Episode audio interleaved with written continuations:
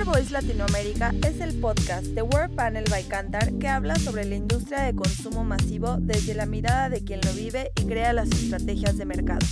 Diferentes invitados nos contarán sus vivencias desde su área de expertise para brindarte inspiración. Hoy charlamos con el experto de Cantar, Edwin Tachar, Latam Retail and Shopper Manager, acerca del mercado FMCG en Latam. Hoy en día, los latinos diversifican el gasto para combatir la inflación y buscan el canal online, que ofrece una mejor experiencia y relación calidad-precio. Nos explicará cómo es posible definir un plan de marketing asertivo y rentable. Hola a todos y bienvenidos a este podcast de Cantar que se enfoca en las dinámicas del consumo en América Latina. Mi nombre es Edwin Tachak y estoy emocionado en presentarles un análisis muy interesante acerca del contexto cambiante post pandemia y las elecciones de canales de compra más destacadas entre los shoppers latinoamericanos, así como previsiones para el futuro próximo. ¿Qué está pasando con el retail y el shopper latinoamericano? Eh, en este sentido, antes quisiera recalcar que nuestra visión, desde nuestra visión Cantar, pues seguimos apostando en apoyar a la industria en saber jugar la mejor ecuación de valor, entendiendo por supuesto los caminos en que marcas, categorías y canales crecen. Y de esta manera poder accionar de la mejor manera posible en un mercado tan cambiante como el que estamos viviendo ahora. Desde Cantar hemos hablado de la penetración en muchas veces como el KPI más importante para el crecimiento de las marcas y los canales sin embargo, ganar penetración no tiene que ver únicamente con atraer nuevos shoppers al canal, sino aprovechar los que ya pasan por el canal y no compran las categorías. Allí es donde hablamos de conversión, una de las palancas para aportar crecimiento. Eh, por otro lado, nos referimos a la lealtad como otro indicador clave en el desarrollo de los canales y el cual Lenita ya habló anteriormente, que se descompone del resultado de los viajes de compra y el carrito de compra ambas variables cambiantes en este nuevo contexto como lo pudimos ver anteriormente. Comprender cómo balancear bien esta ecuación se vuelve cada vez más imprescindible para la industria. Ahora bien, según las nuevas dinámicas del shopper y el retail expuestas anteriormente, sugiere que la carrera de marcas y canales debe ir encaminada a maximizar los viajes al punto de venta por parte del shopper. En este sentido, un claro ejemplo de esto lo vemos en el rápido crecimiento que han tenido los canales de conveniencia en el último año, donde no solo han atraído más consumidores a sus tiendas, sino que también han incrementado el carrito de compra, mejorando la tasa de conversión con más categorías. Tendencia que se replica en otros países de Centroamérica, mientras en países como Argentina muestra un rol más de reposición con un incremento del 27% en la recompra.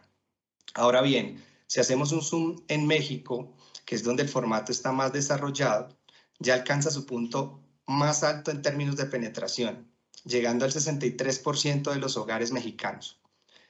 Vemos además que el promedio de categorías compradas por el Chopper en el canal se ha incrementado en un 21% respecto al 2020.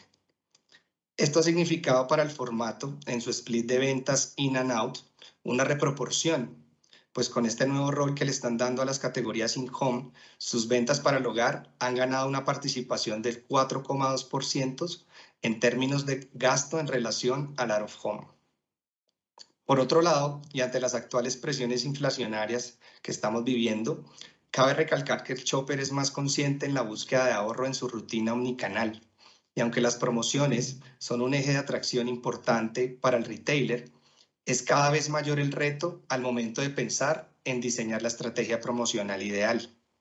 para que éstas sean rentables y acordes a las necesidades del shopper actual, pero además para no desvalorizar las categorías y caer en la guerra del descuento, pero sobre todo siempre midiendo su aporte en indicadores de conversión y lealtad para que sean efectivas. Por otra parte, y pasando a un tema que está en auge en toda Latinoamérica y hace parte del segundo punto de nuestra agenda, eh, y es que juega un papel fundamental en el desarrollo actual del FMCG latinoamericano y del mundo, está el e-commerce, que gracias a la digitalización de los canales y la consolidación del shopper con el mundo virtual, ha abierto las puertas a nuevas dinámicas de interacción entre el shopper y el retail. Mientras cada vez más consumidores se conectan con los canales y marcas vía online, también se evidencia una fidelización con el mismo, como mencionaba Lenita anteriormente, a través de una, mayor, frecuencia de compra y mayores tickets, que en el último año contribuyeron ya con la mitad del crecimiento en comparación con el primer año de pandemia, lo que demarca un paso evolutivo para el shopper con el online. Estamos hablando que una nueva era toma fuerza en la región. Hablamos del mundo digital o la era del shopper digital los cuales contribuirán de manera importante al crecimiento del comercio en línea en su segunda etapa de desarrollo. Conocer bien este shopper digital será esencial para la planeación y desarrollo de las futuras estrategias de marcas y canales en el mercado. Y es que es indiscutible, sabemos que el online ha venido ganando fuerza de manera acelerada en Latinoamérica desde la llegada de la pandemia, alcanzando el 23% de los hogares latinos en 2021 eso significa que ha sumado más de 7.5 millones de nuevos shoppers en relación al 2020. Sin embargo, si comparamos este indicador entre países de Latinoamérica, incluso frente al global, aún tiene un amplio espacio de crecimiento para los próximos años. Mapear de cerca sus dinámicas por país y por perfiles se vuelve más importante para diseñar el camino ideal a seguir creciendo en cada uno de los mercados. Por otra parte, algo interesante que observamos en esta lectura es que si bien la delantera del desarrollo del comercio online la han tomado formatos del canal moderno, especialmente los hiper y supermercados de cadena, como en el último año, canales no convencionales son los que han ganado shoppers a mayor velocidad, representándoles a estos formatos una mayor contribución para su negocio. En este sentido, vemos un claro ejemplo para el door-to-door, donde hoy en online le pesa el 3,6% de sus ventas, pero le contribuyó con un 14% de su crecimiento. Todo esto gracias a la diversificación del shopper con los medios de acceso digital, de los cuales hablaremos a continuación. Cabe recalcar que desde la perspectiva del hogar, Cantar es la única compañía capaz de dar una visión completa de las compras online, desde las distintas plataformas por las que accede a los canales hasta los productos más demandados por el shopper. Actualmente, cada plataforma juega un rol esencial en la construcción del desarrollo del comercio en línea, donde por ejemplo las plataformas mixtas como lo son las páginas de los hipermercados de cadena, las apps de delivery eh, y los marketplaces ya concentran un 70% de todo el gasto de las compras online en Latinoamérica. Pero es interesante ver cómo ese 30% restante hace parte de un fenómeno muy latino que marca una gran diferencia con el resto del mundo. Y es el poder que tiene el WhatsApp para democratizar el comercio electrónico. Pues si bien concentra un 30% del gasto, es la que más shoppers ha aportado al online latinoamericano. Pero además es la que ha abierto la puerta que más canales no convencionales entren a competir en el mundo digital. Por ende, planear, en el e-commerce plantea retos cada vez mayores. Pero, haciendo una mirada a quiénes son estos tipos de compradores online, desde el punto de vista de los usuarios, pues, cada plataforma conecta con perfiles distintos de shoppers también. Sin embargo, su desarrollo actual aún depende mucho de los niveles socioeconómicos altos. Es decir, que hay una ventana abierta aún para los distintos players de la industria digital para capitalizar mucho mejor los hogares de niveles socioeconómicos bajos, quienes hoy por hoy se han movido al online mayormente a través del WhatsApp y que sobresalen en términos participativos de gasto en países como Argentina y Colombia. Eso quiere decir que el reto latente para la industria consiste en seguir trabajando en romper las barreras existentes para las compras online de los diferentes perfiles de compradores, pero en paralelo buscar diversificarse de la manera correcta entre los distintos modelos digitales para acelerar el crecimiento y cubrir las necesidades de los consumidores actuales. En este sentido, pues, también hemos observado que el comercio offline to online, o el concepto, perdón, de offline to, to online, más conocido como O2O, se fortalece en el mercado latino aún más. La aceleración de los viajes de compra en el mundo digital ya es una realidad y ningún canal se muestra ajeno a esta tendencia gracias a la digitalización. Y es que además de mixear ocasiones de compra físicas con el mundo virtual, la canasta de gran consumo online goza de mejores hábitos por parte del shopper, de los cuales podemos remarcar tres aspectos importantes que los diferencia. El primero es que el gasto promedio anual por hogar en Latinoamérica vía online crece al doble del ritmo que el offline.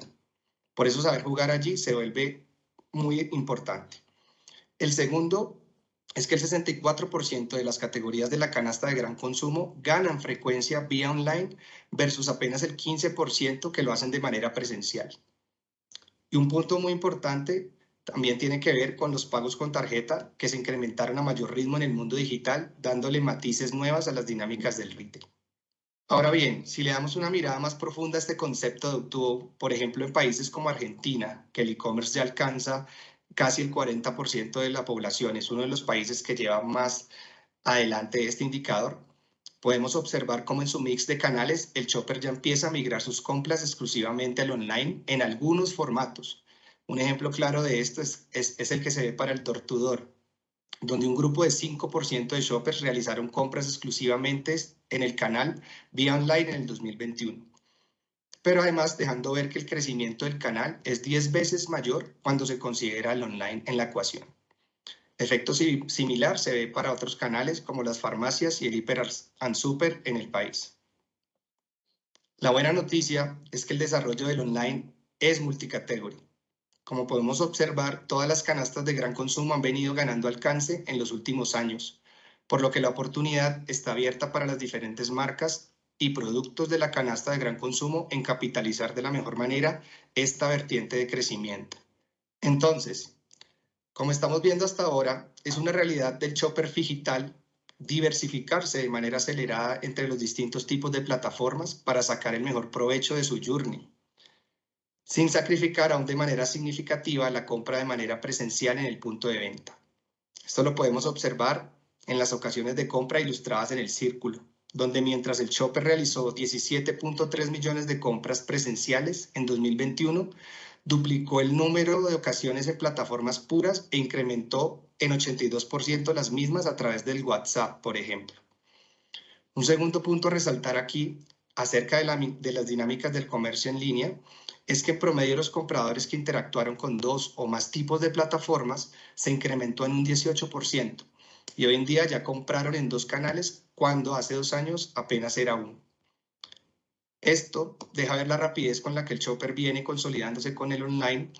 y los nuevos retos a los que deberán afrontarse las marcas para adaptar sus estrategias al nuevo journey de compra. En términos generales, con una readaptación de los canales al nuevo contexto, más una consolidación en camino del comercio digital, como lo hemos visto hasta ahora, toma mayor fuerza el concepto de omnicanalidad en la cesta de gran consumo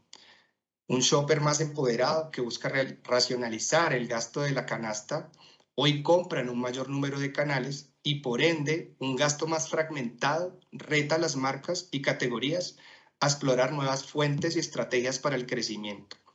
Es decir, estar en los canales de siempre ya no será suficiente.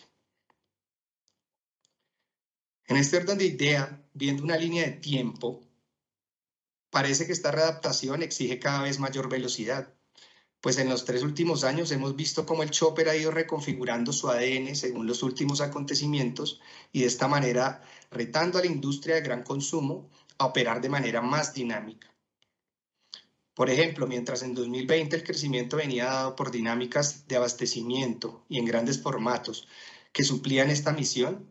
en 2021 el chopper desprioriza el abastecimiento de grandes tickets y readapta sus misiones de compra encontrando valor en diferentes canales del mercado. Por supuesto, experimentando las ventajas de las compras digitales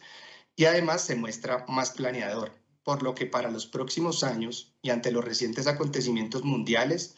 está muy propenso a que se siga readaptando, lo que quiere decir que se requerirá seguir más de cerca las dinámicas del consumidor para buscar anticipar con mayor rapidez. Bueno, un gusto haber estado con ustedes en estos últimos momentos. Espero que nuestra visión acerca de los factores clave que determinan el mix de canales actual en nuestra región les haya sido muy útil. No dudes en acercarte a nuestro equipo de especialistas para tener un análisis customizado de tu canasta, país o canal. En realidad tenemos cantidad de información interesante capaz de ofrecerles las mejores respuestas a sus preguntas de negocio.